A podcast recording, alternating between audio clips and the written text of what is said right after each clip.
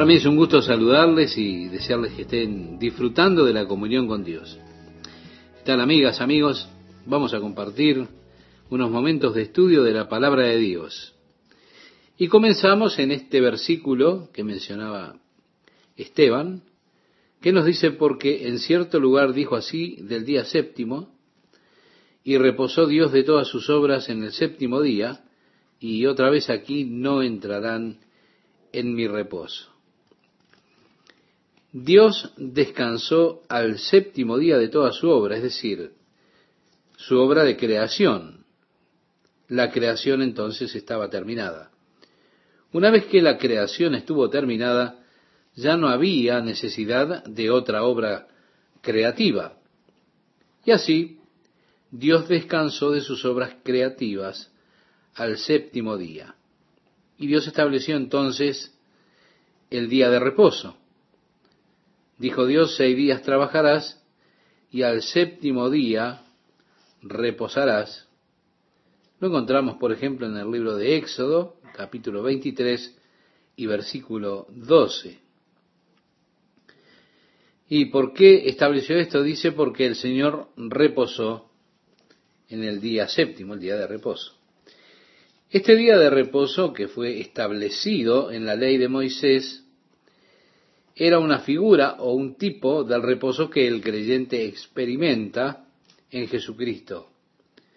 El problema es que ellos trabajaron el día de reposo.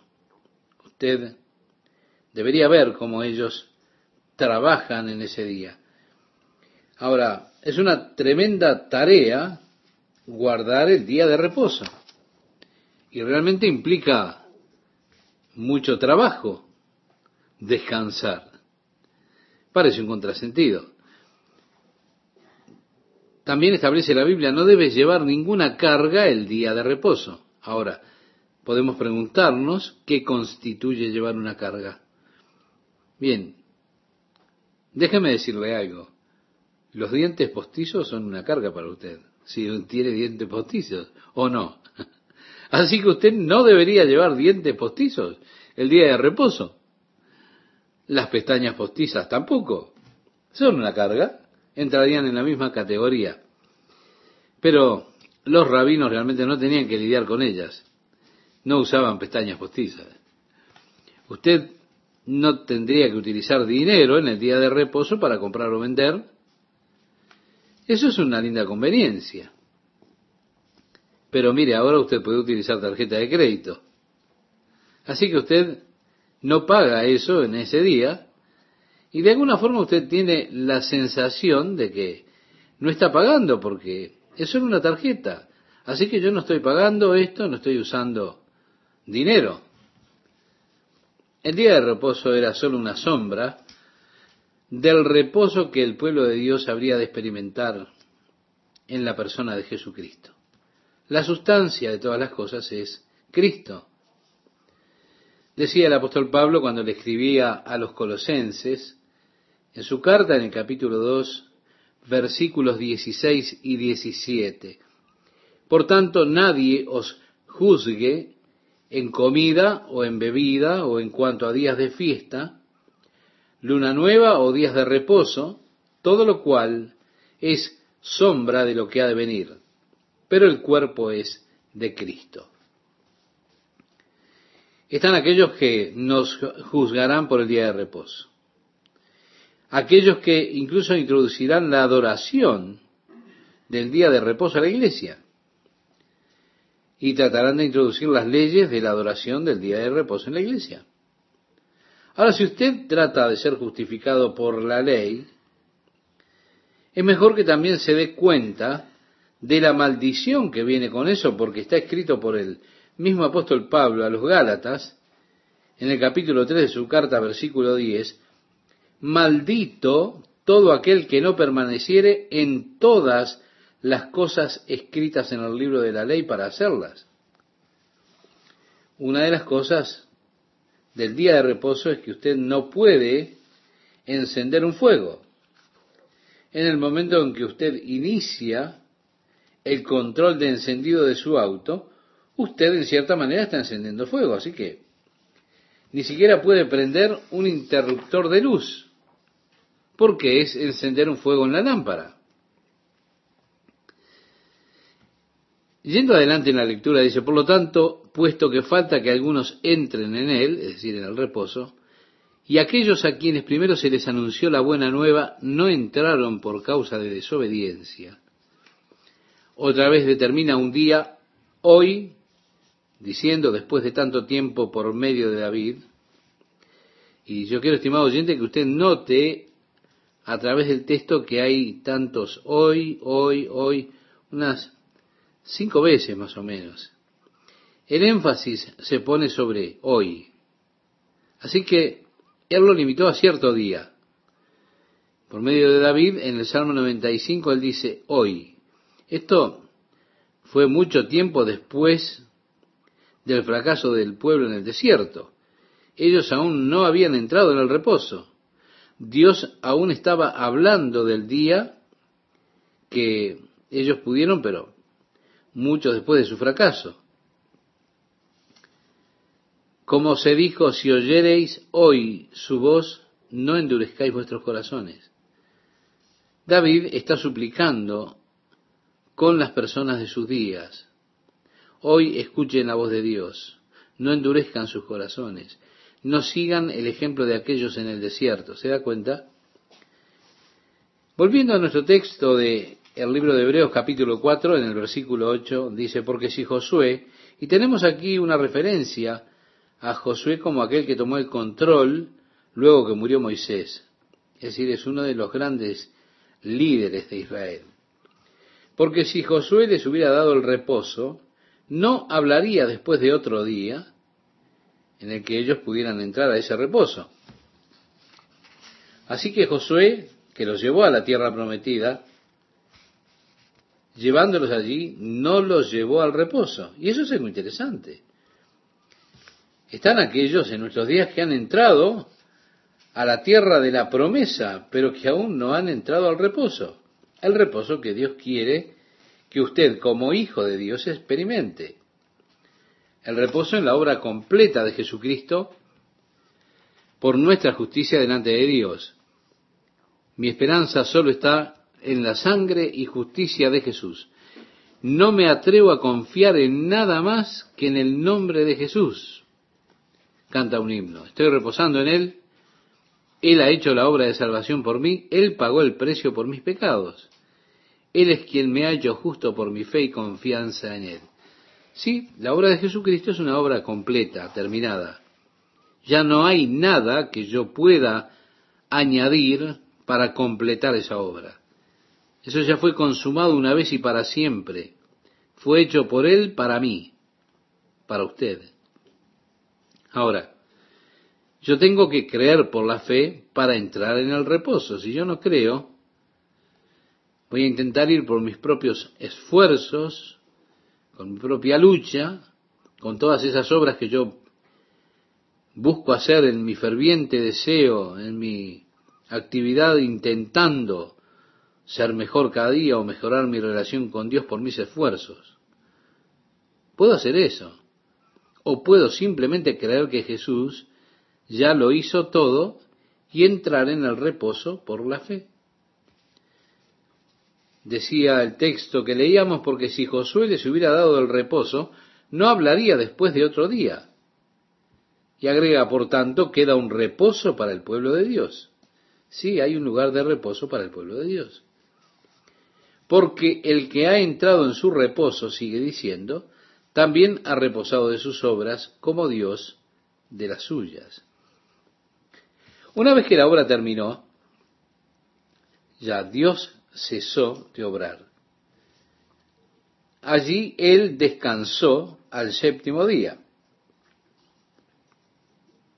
Una vez que la obra de la redención se terminó, o fue terminada por Jesucristo, Dios reposó en cuanto a la redención del hombre, en cuanto a lo que refiere a la redención. Jesús decía, según relata el Evangelio de Juan capítulo 4, versículo 34, yo he venido a hacer la voluntad del que me envió y a acabar su obra. ¿Cuál era esa obra? la obra era la redención del hombre. Y en la cruz fue completada.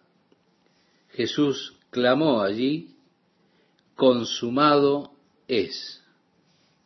Es decir, la redención del hombre está completa. Ahora, si hemos entrado en el reposo, entonces hemos cesado de nuestras propias obras, así como Dios lo hizo de las suyas. No había ya nada más que Dios tuviera que hacer. No hay más nada que hacer ya para salvarlo a usted, porque porque todo lo que había para hacer ya lo hizo proveyendo la salvación por medio de Jesucristo. Ahora depende de usted creer y aceptar lo que Dios ha provisto. Esa obra completa y perfecta de salvación y aceptación delante de Dios. Y nuestro esfuerzo y labor todo lo que nosotros podamos hacer o querramos agregar para ser salvos no es acepto delante de Dios. Simplemente si creemos y aceptamos lo que Dios ha provisto, esa obra completa y perfecta de salvación y aceptación delante de Dios, somos aceptos en Cristo. Así que procuremos pues entrar en aquel reposo. ¡Eh! Hay un reposo. Así que mi amigo, mi amiga, procuremos entrar en él, trabajemos para entrar en él, porque Satanás vendrá y le ha de desafiar a usted a cada paso. No, tú no puedes hacerlo. No puedes vivir esa clase de vida. Tú no puedes vivir una vida de justicia, pureza y santidad. Si esa es su obra en mí cuando yo creo y confío en Dios para que Dios lo haga. Dios es capaz de hacer por mí lo que yo no puedo hacer por mí mismo. Lo que yo tengo que hacer es creer y confiar en Dios para hacerlo. Y decir, no, yo no puedo por mí mismo, pero por medio de Dios puedo hacerlo. Yo puedo ser todo lo que Dios tiene para que yo sea por medio de la obra de Jesucristo en mi corazón, en mi vida. De allí que procuremos, dice la Biblia. Tengo que trabajar realmente en ello porque Satanás constantemente desafía nuestra posición de fe y nuestra confianza en Jesús. Él vendrá tratando de confundir nuestro corazón, tratando de mantenernos en un estado de inquietud, mientras por otra parte me alienta en mis esfuerzos y mis obras, porque Satanás sabe que voy a fallar todo lo que yo intente en mi carne ha de fallar. Y creo que Satanás está, está detrás de cada intento, de cada incentivo de esfuerzo carnal, porque él sabe que todo lo que usted pueda hacer en su carne fallar. Entonces usted después se desanima, se molesta, pierde su reposo, su paz en Cristo. Por eso qué importante es que procuremos entrar en ese reposo para que ninguno caiga en semejante ejemplo de desobediencia, culmina diciendo el apóstol Pablo, sí, como lo hicieron en el Antiguo Testamento, porque ellos estaban confiando en ellos mismos, en su poder para ir contra los gigantes, y ellos sabían que no podían. Así, por medio de la incredulidad y la desobediencia, ellos cayeron. El versículo 12 nos dice ahora, porque la palabra de Dios es viva y eficaz y más cortante que toda espada de dos filos y penetra hasta partir el alma y el espíritu, las coyunturas y los tuétanos y discierne los pensamientos y las intenciones del corazón. La palabra de Dios. Nuevamente, hay una escritura aquí que las personas a veces malinterpretan. Y esa escritura es, la letra mata, mas el espíritu vivifica. Lo escribía el apóstol Pablo en su segunda carta a los Corintios, capítulo 3, verso 6. Y digo que las personas, algunas personas lo malinterpretan, porque lo usan para referirse solo a las escrituras, las enseñanzas de la Biblia. Ellos dicen, no, pero la letra mata. No, no es así. Él está hablando en el contexto de la carta, Él está hablando de la ley, intentando ser justo por medio de las obras de la ley. Eso lo matará a usted. Si usted intenta vivir bajo la ley, eso lo matará, lo condenará a muerte cada vez. La letra, la letra de la ley, lo matará a usted cada vez. Pero el Espíritu da vida. Allí declara que la palabra de Dios es viva, es poderosa, es más cortante que espada de doble filo y como tal penetra hasta separar en pedazos el alma y el espíritu. Ahora, hay mucha adoración que es meramente física y apunta a nuestras emociones, pero no necesariamente es espiritual. No toca nuestro espíritu. La liturgia, el incienso, las velas, las túnicas, los cánticos, son toda una experiencia. Cuando usted se sienta allí, se siente estasiado por la belleza de la liturgia. Y usted se va con la sensación de haber adorado a Dios. Pero si no fue enseñada la palabra de Dios, toda su experiencia no tuvo nada de espiritual. Realmente su espíritu no se alimentó. Es solamente la palabra de Dios la que es capaz de alimentar el espíritu del hombre. Usted no crece espiritualmente por experiencias físicas o emocionales. Usted crece espiritualmente por la palabra de Dios. Al mismo tiempo, en algunos servicios de algún grupo religioso, con reuniones muy emocionales, tanto que las personas se van y declaran la bendición que fue aquello. Y el predicador ni siquiera tuvo oportunidad de predicar. Así que dicen, el espíritu bajó y parece que lo alto del pináculo de la experiencia espiritual es lo que tuvieron allí. Pero el predicador ni siquiera tuvo la chance de hablar la palabra de Dios. Tuvieron una experiencia poderosa, emocional, pero no espiritual. Porque, reitero, es solamente la palabra de Dios la que tiene esa capacidad de dividir el alma, el espíritu. Eso es algo que nosotros no podemos hacer, es muy difícil. El alma y el espíritu del hombre están tan entrelazados, hay una red tan entrelazada entre ambos, que es muy difícil para nosotros discernir cuándo realmente algo me toca espiritualmente o solo me toca de manera física, de forma emocional la división es tan fina que solo la palabra de Dios puede hacer esa distinción entre lo que es del alma y lo que es espiritual. Porque discierne los pensamientos y las intenciones del corazón. Ahora, ¿yo voy a confiar en la obra terminada de Jesús o prefiero confiar en mis propias obras, mis propios esfuerzos, tratando de terminar esa obra de redención en mí, de perfección? Bien, si estoy confiando en mis propias obras, yo no puedo descansar, porque yo no estoy seguro de mis propias obras y los motivos que hay detrás de ellos. Algunas cosas que hacemos, aparentemente del lado externo, tienen una apariencia maravillosa, lucen bien.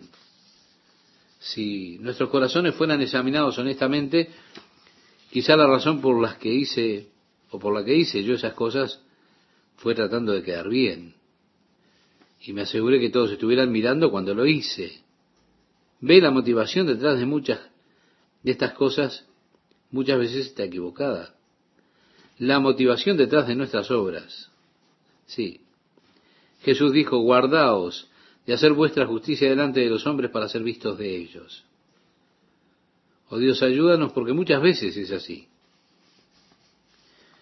Ahora, como hijo de Dios yo hago obras. Muchas veces las personas toman estas cosas del Nuevo Testamento, como Pedro dice acerca de los escritos de Pablo, y los toman para su propia destrucción. Como señala Pablo que por obra de justicia ningún hombre será justificado a los ojos de Dios. Sí, señala también la necesidad de descansar en esa obra terminada y completa de Jesús. Las personas dicen, bueno, entonces, no tiene sentido hacer nada porque después de todo, lo que haga no cuenta para nada o no interesa. Permítame decirle que no es así. Yo hago muchas obras, pero el motivo detrás de ellas es mi amor por Jesucristo. es que yo deseo hacer cosas para Dios. David decía en el Salmo 116, ¿qué pagaré a Jehová por todos sus beneficios para conmigo? Bueno, cuando pienso en todas estas cosas que Dios ha hecho por mí, mi espíritu clama, ¿qué puedo darte, oh Dios? ¿Qué puedo darle a Dios? Mira todo lo que Dios me ha dado a mí, todo lo que hizo por mí, entonces ¿qué puedo darle a Dios para mostrarle mi, mi aprecio, mi agradecimiento por tantos beneficios y bendiciones que Dios ha dado a mi vida? Y lo único que puedo hacer es mostrarle mi aprecio, mi amor, y entonces yo salgo y hago lo que puedo solo para mostrarle a Dios que lo amo y que estoy agradecido de todo lo que Él ha hecho por mí. Pero no me doy vuelta y le digo, bueno Dios, mira, ahora tú debes amarme porque después de todo, mira lo que hice por ti. Bueno Dios, tienes que bendecirme porque mira, esto lo hice por ti. No, lo que yo hice, lo hice porque Dios me bendijo, porque Él me amó tanto, me ha dado tanto, que de alguna manera yo también quiero responderle a Él. Qué gusto para mí estar con ustedes, amigas, amigos. ¿Cómo están? ¿Bien? ¿Todo bien? Bueno, espero que Dios esté bendiciendo la vida de cada uno. Estamos aquí nuevamente con uno de los grandes líderes del pueblo de Israel, Josué. Y dice, porque si Josué les hubiera dado el reposo, no hablaría después de otro día es decir, otro día en el que ellos pudieran entrar a ese reposo. Así que Josué fue quien los llevó a la tierra prometida, pero no los llevó al reposo, al descanso. Y esto es algo interesante. Todavía están aquellos que han entrado a la tierra prometida, a la tierra de la promesa, pero que aún no han entrado al reposo, al reposo que Dios quiere que usted como hijo de Dios experimente. El reposo en la obra completa de Jesucristo para nuestra justicia delante de Dios. Canta un himno, mi esperanza solo está en la sangre y justicia de Jesús. No me atrevo a confiar en nada más que en el nombre de Jesús. Sí, mi amigo oyente, yo estoy reposando en Él. Él ha hecho la obra de salvación por mí. Él pagó el precio por mis pecados. Es Él quien me ha hecho justo por mi fe y confianza en Él. Es una obra completa, terminada. No hay nada que yo pueda añadir a la obra de Jesucristo para complementarla. La salvación que obró Cristo la obró una vez y para siempre. Fue para mí y fue hecha por Él. Ahora, yo tengo que creer por fe y entrar en el reposo. Si yo no creo por mis propios esfuerzos, por mis propias luchas, no debo intentar ir. Si voy con todas esas obras que yo busco hacer en mi ferviente deseo, en mi actividad intentando ser mejor o mejorar mi relación con Dios por mis esfuerzos, fracasaré. Pero en lugar de ello puedo simplemente creer que Jesús lo hizo todo y de esa forma puedo entrar en el reposo de la fe. Bien hemos leído, porque si Josué les hubiera dado el reposo, no hablaría después de otro día.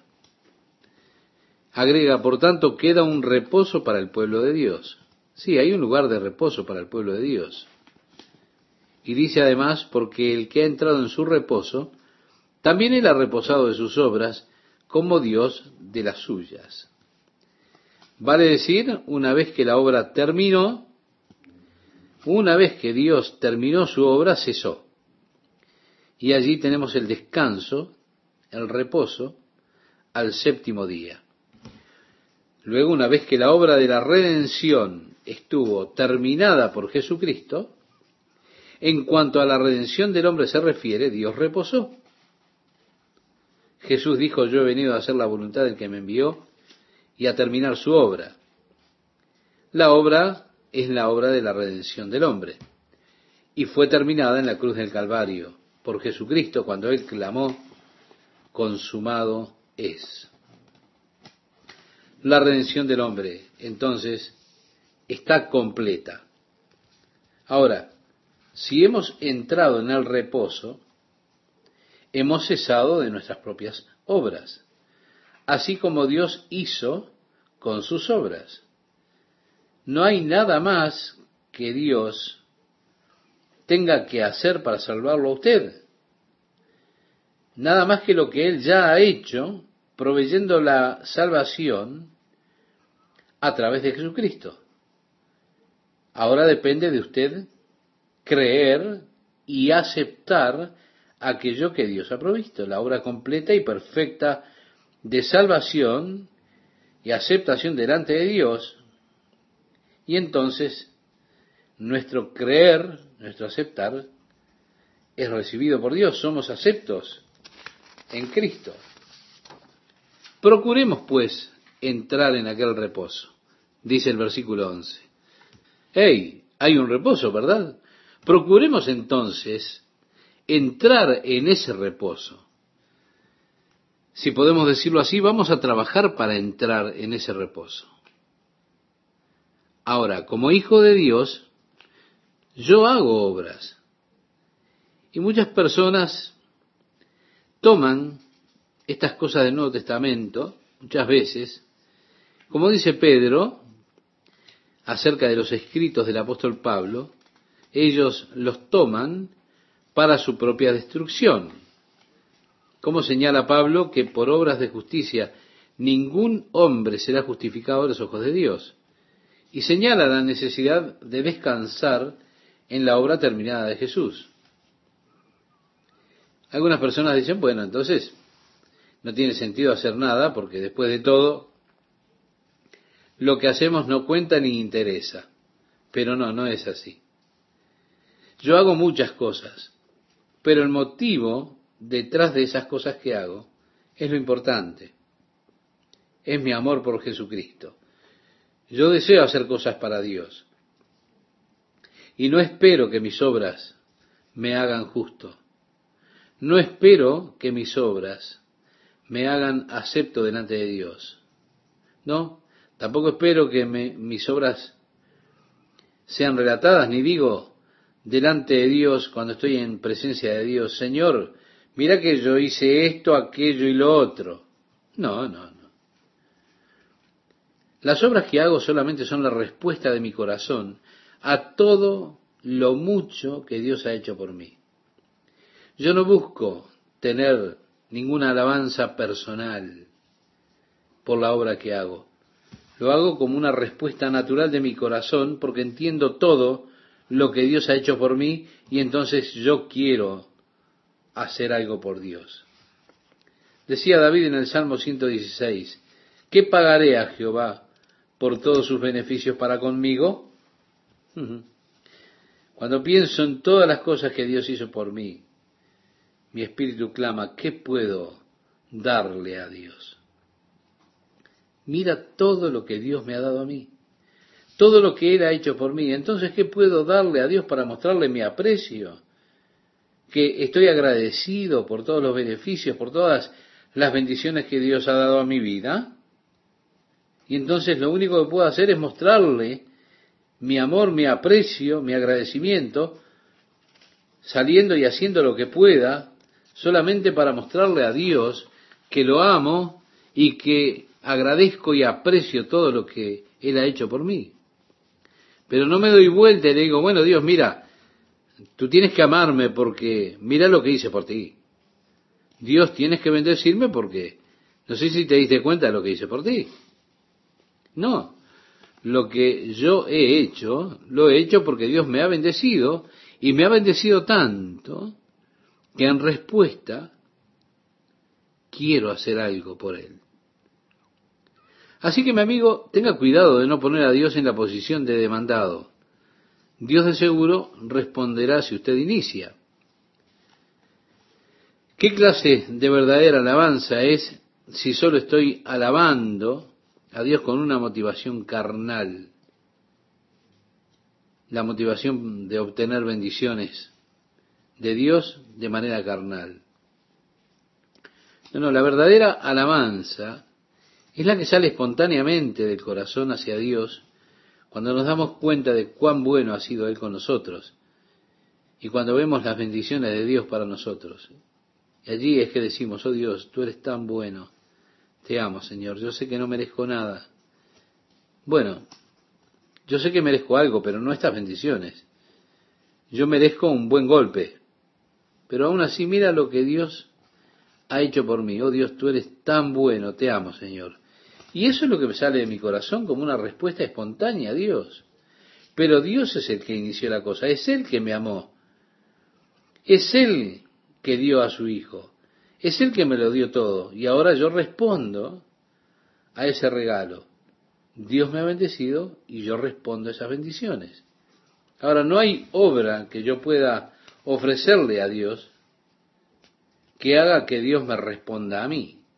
No, no, no. Siempre el que inicia la cosa es Dios y yo soy el que responde. Respondamos entonces, estimados oyentes, al amor de Dios. Ahora, mis obras serán juzgadas y la palabra de Dios es la que discierne los pensamientos y las intenciones del corazón. ¿Qué posibilidades tendré cuando mi juicio llegue en cuanto a la motivación detrás de cada obra? No de la obra misma, de la motivación. Jesús hablaba de aquellos que en aquel día le dirán, Señor, Señor, ábrenos. ¿No profetizamos en tu nombre? Y echamos fuera demonios, hicimos muchas obras piadosas. Y Jesús dirá, no los conozco, apartados de mí, obradores de iniquidad. Usted puede leer esto en el Evangelio de Mateo, capítulo 7, versículos 22 y 23. Ah, sí, ellos hicieron todas esas cosas pero las hicieron de tal manera que lo que buscaban era la gloria y la fama personal para ellos mismos. Ellos comercializaron las cosas de Dios, se enriquecieron con las obras de Dios. Aún así ellos seguirán aquel día delante del trono blanco para decir, Señor, sanamos los enfermos, echamos fuera demonios, hicimos muchos milagros. Y Dios dirá, sí, ustedes los hicieron, pero lo hicieron para su propia gloria. Las hicieron de tal forma que lograron tener gloria y riqueza para ustedes. En el versículo 13 dice, y no hay cosa creada que no sea manifiesta en su presencia. Antes bien, todas las cosas están desnudas y abiertas a los ojos de aquel a quien tenemos que dar cuenta. Es decir, usted no podrá esconder nada de Dios. Su vida para él es un libro abierto. No hay un solo pensamiento que usted haya tenido que él no lo sepa. Usted no puede esconder nada de Dios. David le dijo a Dios, tú conoces mis pensamientos antes de que yo piense en ellos. Todo está abierto, todo está descubierto delante de Él. Dios conoce todo lo que hacemos él sabe lo que yo hago. Es por eso que yo no quiero depender de mis obras.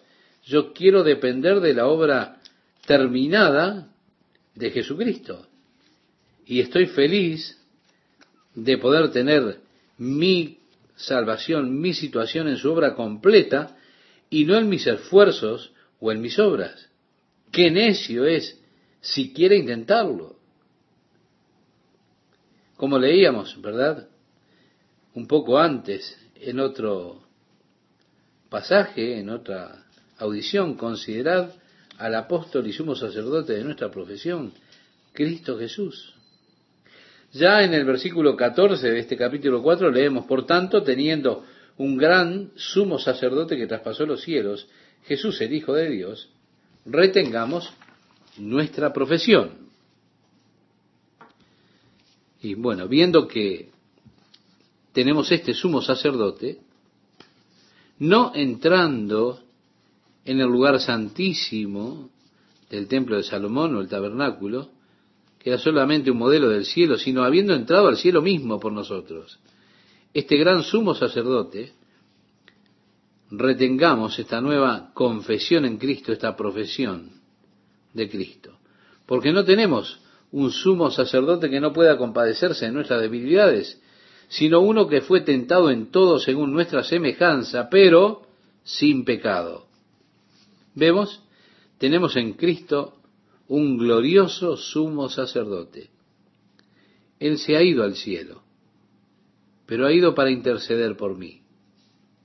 Él es mi sumo sacerdote compasivo, porque Él comprende mi debilidad, porque Él se volvió hombre para experimentar las tentaciones que un hombre experimenta. Él conoce perfectamente mis problemas. Él conoce mis debilidades, por eso Él puede sentir empatía hacia mí. Qué glorioso sumo sacerdote tenemos, realmente. Por eso dice, acerquémonos pues confiadamente al trono de la gracia. Ahora, ¿cómo podré ir confiadamente al trono de la gracia si no es por medio de Jesucristo? ¿Me puede decir usted? ¿Usted se animaría, se atrevería a ir confiadamente al trono de la gracia, pidiéndole a Dios que acepte sus propias obras, que lo recompense por lo que usted hizo?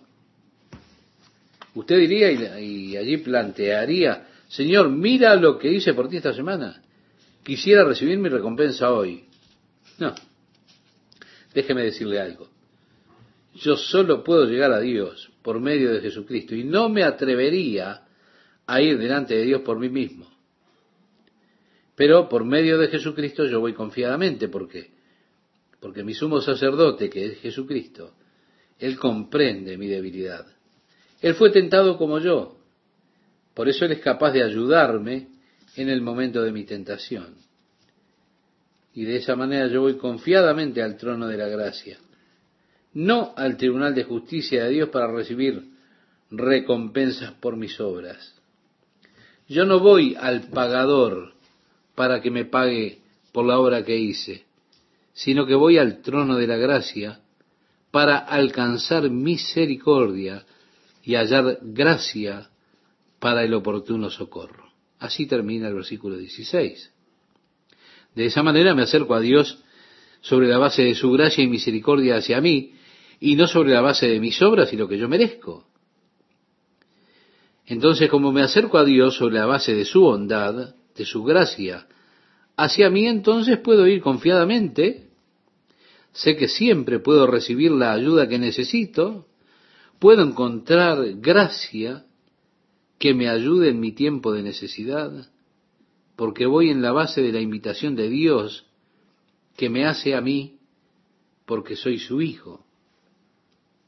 Ahora, en nuestras mentes, quizá porque guardamos ese concepto de recompensa por la bondad y por las buenas obras que traemos desde la infancia, si eres bueno hoy puedes recibir un helado de postre esta noche. Y así se va inculcando desde niño que hay una recompensa por la bondad y un castigo por la maldad. No hay helado para ti esta noche, te portaste mal. Y así es difícil para nosotros pensar en términos de la gracia. Pero es importante que nosotros vayamos a Dios en virtud de su gracia y no en virtud de nuestros méritos, nuestra bondad o nuestras buenas obras. Si voy en virtud de la gracia de Dios, puedo ir en cualquier momento. Ahora, si voy en virtud de lo que merezco, iré muy poco obtendré muy poco porque realmente no merezco mucho. Ahora, si voy sobre la base de su gracia, la puerta está completamente abierta. Todo lo que necesite, lo que sea que necesite, está ahí. Y está de manera abundante, concedido libremente para mí, porque Dios me ama con amor eterno. Y Él es un Dios misericordioso, lleno de gracia, de amor compasivo que conoce lo que necesito, mis debilidades, y Él se compadece y tiene empatía hacia mí y por mí. Por eso, ¿cómo ha de acercarse usted a Dios? ¿Sobre qué base? ¿La base de su bondad? ¿Sus esfuerzos? ¿Sus obras? ¿O en la base de la obra completa de Jesucristo? Por eso aquí estoy yo, descansando. ¿Por qué? Porque no descanso en mí mismo. No. No descanso en mi justicia. Estoy descansando en la obra de Jesucristo que Él terminó por mí. No en la base que he tenido una buena semana, que bueno, me ha salido todo bien. Yo vengo sobre la base de que Él me ama y que me invita a recibir su gracia por medio de Jesucristo. Y yo solo creo, Señor, ayúdame a pesar de que no lo merezco, de que no merezco la bendición, de que no soy digno de ella. Pero solo porque tú eres un Dios de amor, un Dios que está lleno de gracia y misericordia, vengo a ti. Señor, bendíceme ahora. Y yo creo y confío en que Dios me bendice. Porque las bendiciones siempre se basan en la fe y en el creer que Él lo hace así. La falta de bendiciones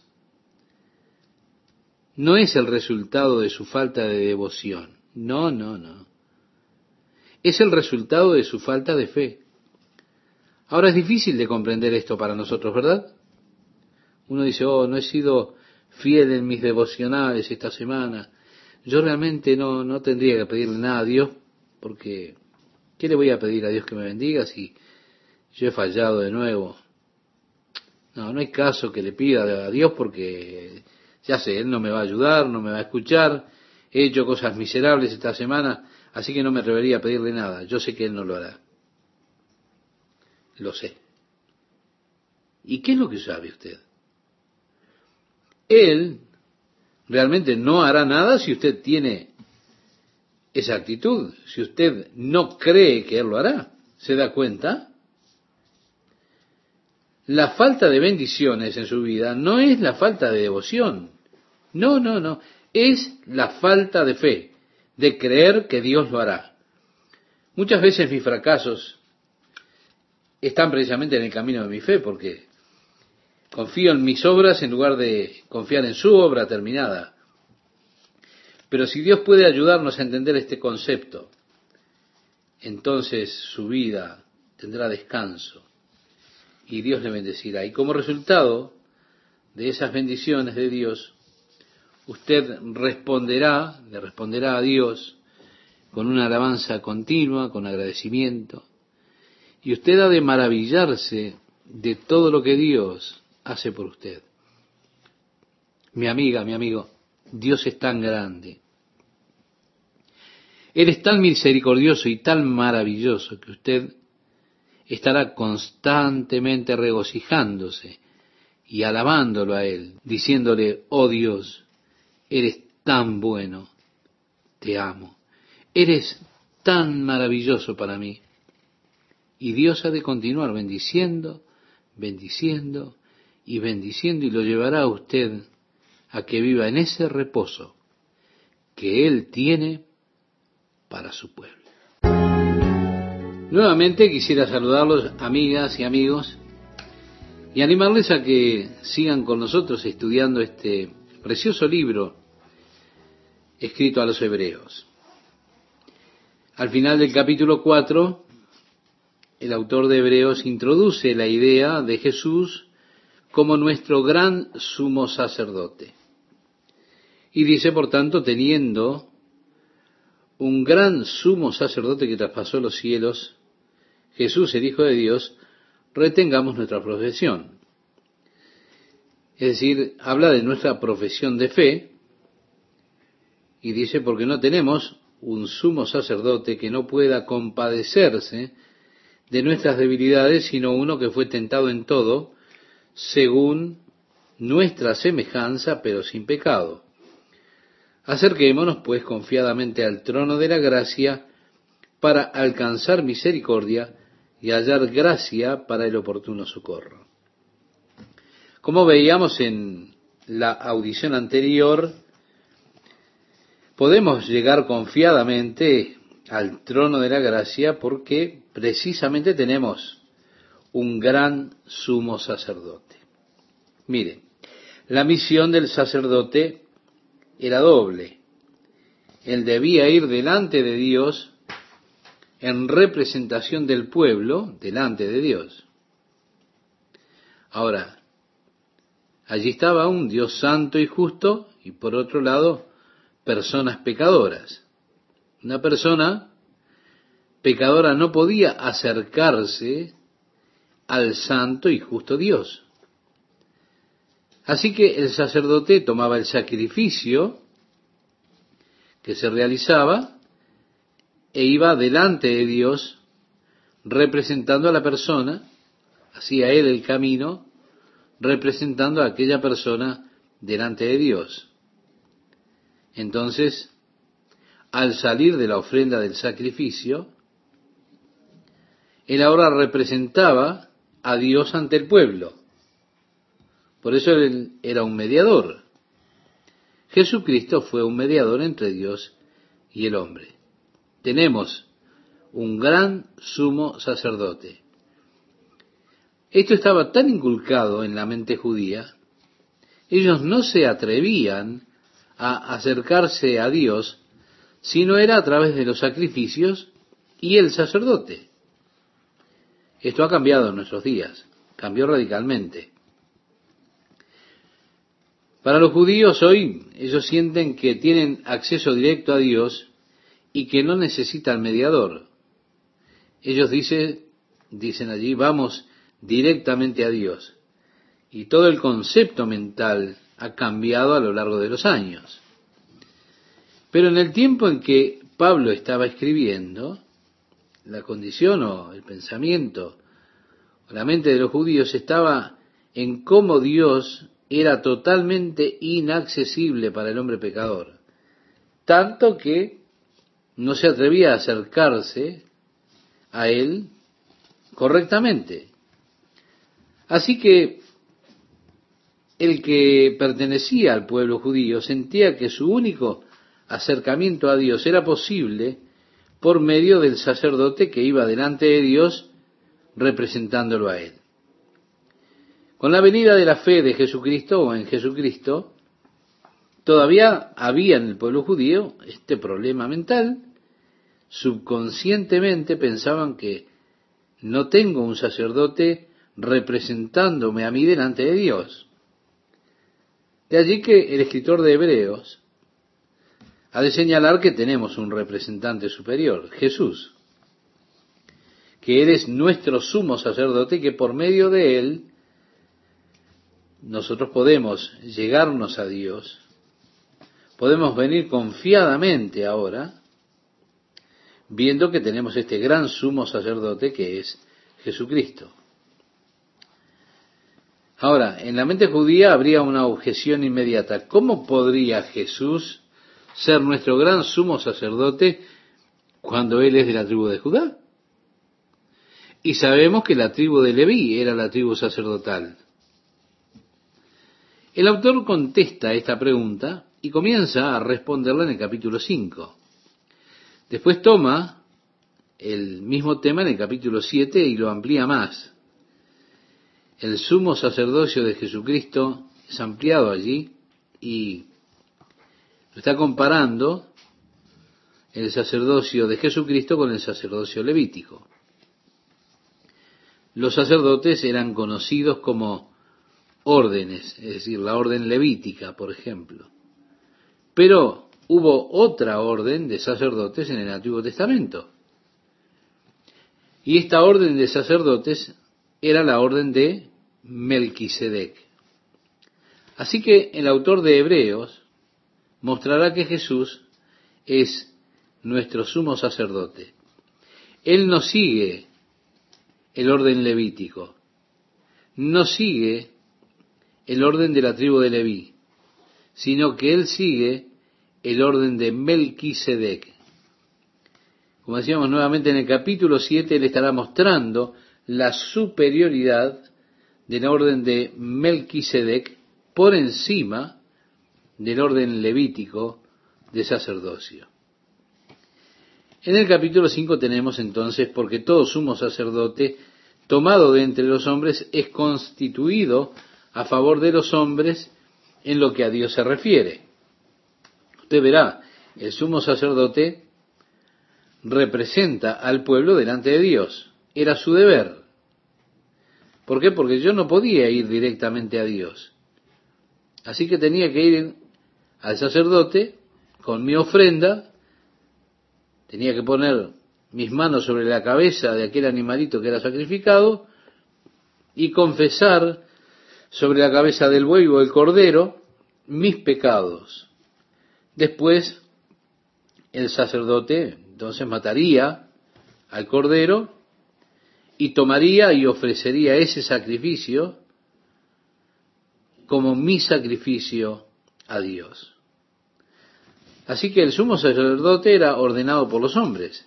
Él era tomado de entre los hombres, pero ordenado para ir delante de Dios. ¿Para qué?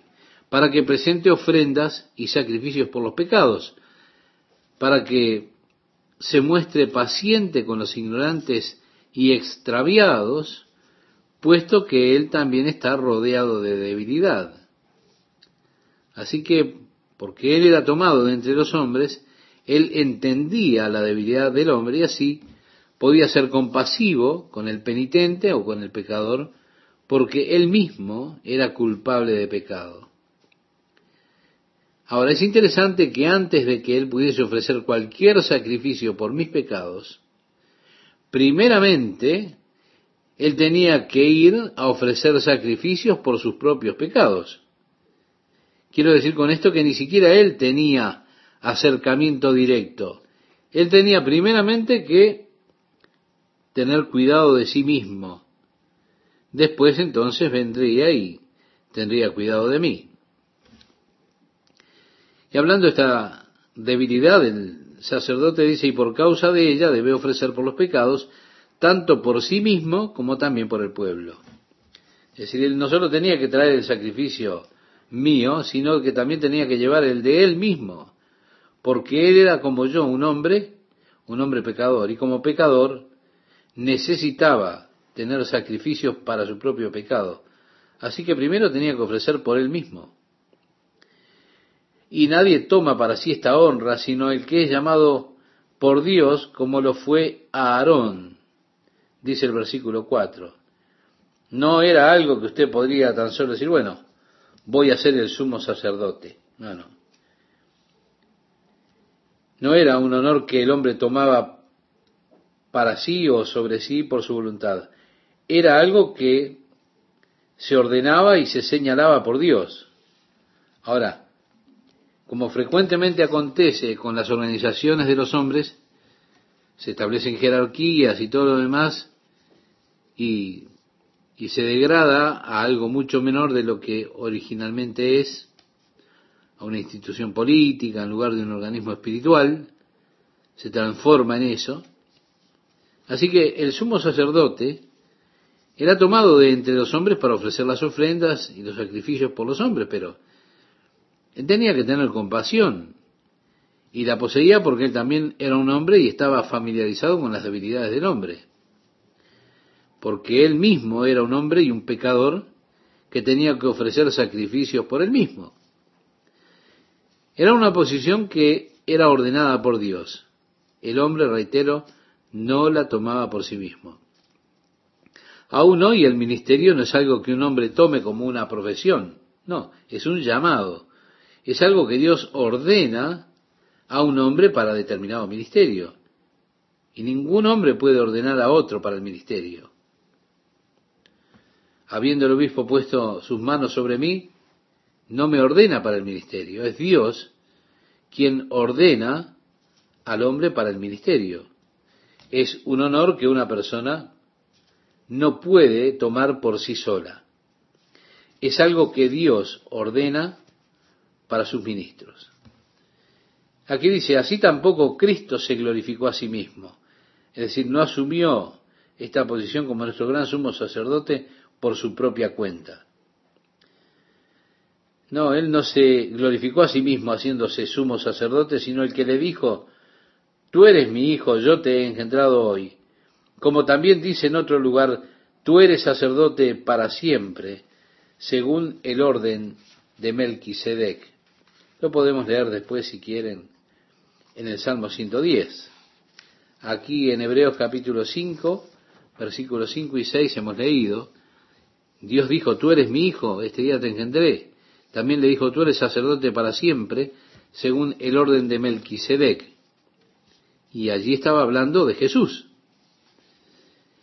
Dice el verso 7, y Cristo en los días de su carne ofreciendo ruegos y súplicas, con gran clamor y lágrimas, al que le podía librar de la muerte, fue oído a causa de su temor reverente. Tenemos aquí una referencia a aquella experiencia que tuvo Jesús en el huerto de Getsemaní, cuando él lloró delante de Dios en oración. Le ofreció ruegos, súplicas, con gran clamor y lágrimas a aquel que podía salvarle. Él dijo, ahora está turbada mi alma, ¿y qué diré? Padre, sálvame de esta hora. Mas para esto he llegado a esta hora. Padre, glorifica tu nombre, relata el Evangelio de Juan en el capítulo 12, versículos 27 y 28. Pero allí, en el jardín de Getsemaní, él, su sudor fueron como grandes gotas de sangre que cayeron al suelo mientras oraba, mientras decía, Padre mío, si es posible, pase de mí esta copa. Jesús a esta altura deseaba, por supuesto, alejarse de la cruz en el sentido de que iba a ser rota esa comunión interna, él iba a gritar, Dios mío, Dios mío, ¿por qué me has dejado? La cruz de Jesucristo era una ofensa para muchas personas, porque la cruz de Jesucristo declara a todos los hombres que hay solo un medio para llegarse a Dios. Si hubiese otro medio por el cual Dios pudiese salvar al hombre, él no tenía que ir a la cruz. Él estaba orando porque el Padre era quien podía salvarle de la muerte. El Padre le escuchó, con todo él finalizó su oración, pero no sea como yo quiero, sino como tú.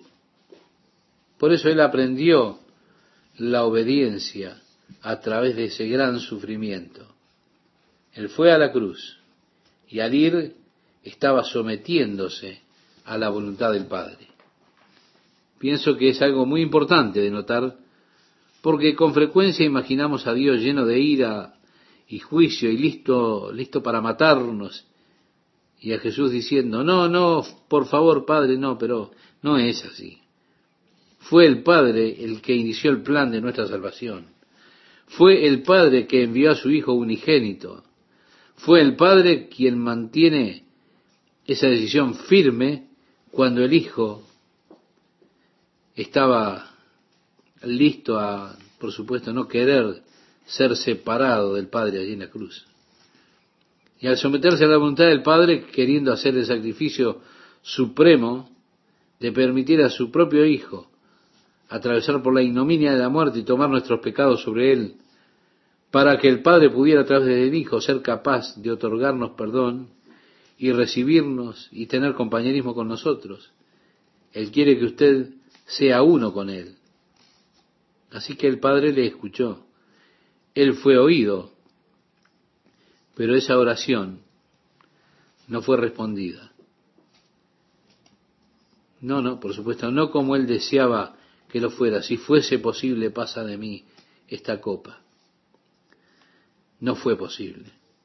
A través de oración, sufrimiento, Jesús aprendió la obediencia es decir, la sumisión a la voluntad de Dios.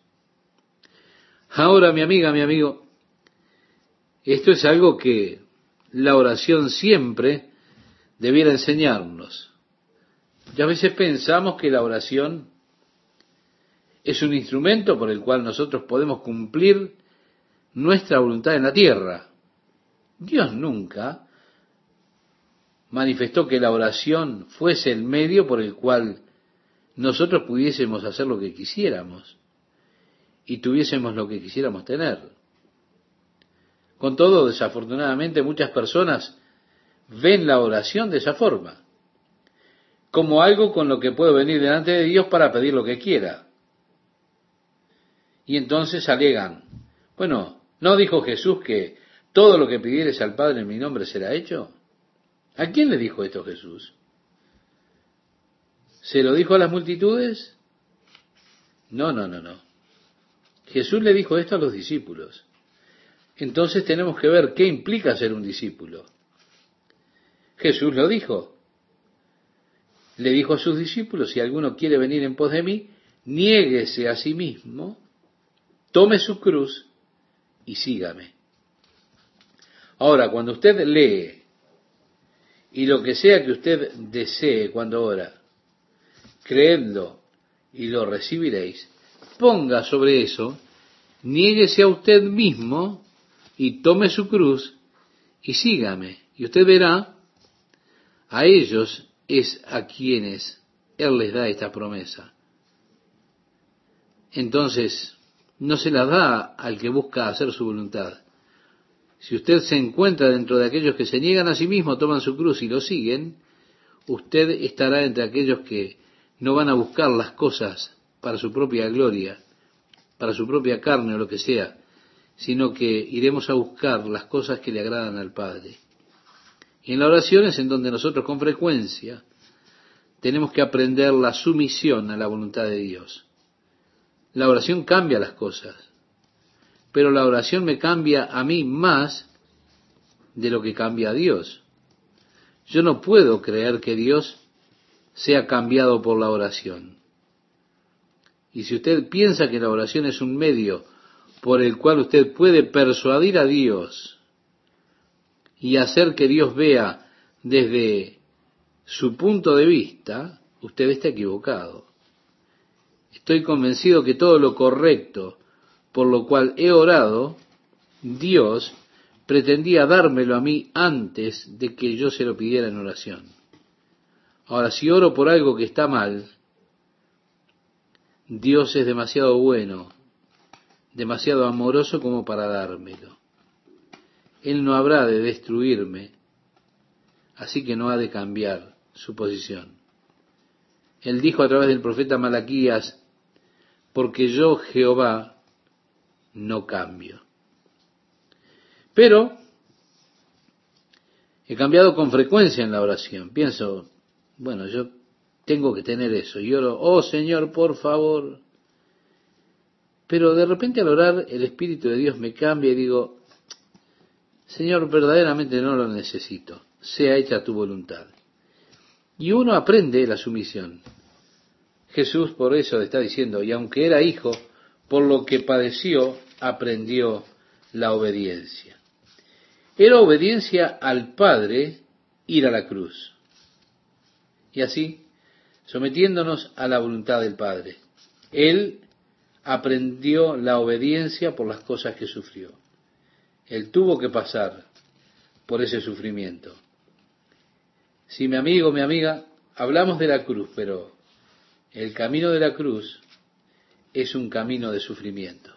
El apóstol Pablo le escribe a los filipenses diciéndoles, a fin de conocerle y el poder de su resurrección uno podría decir, sí, Pablo, estoy contigo, quiero conocerle y quiero conocer el poder de Dios. Pero espera un poquito.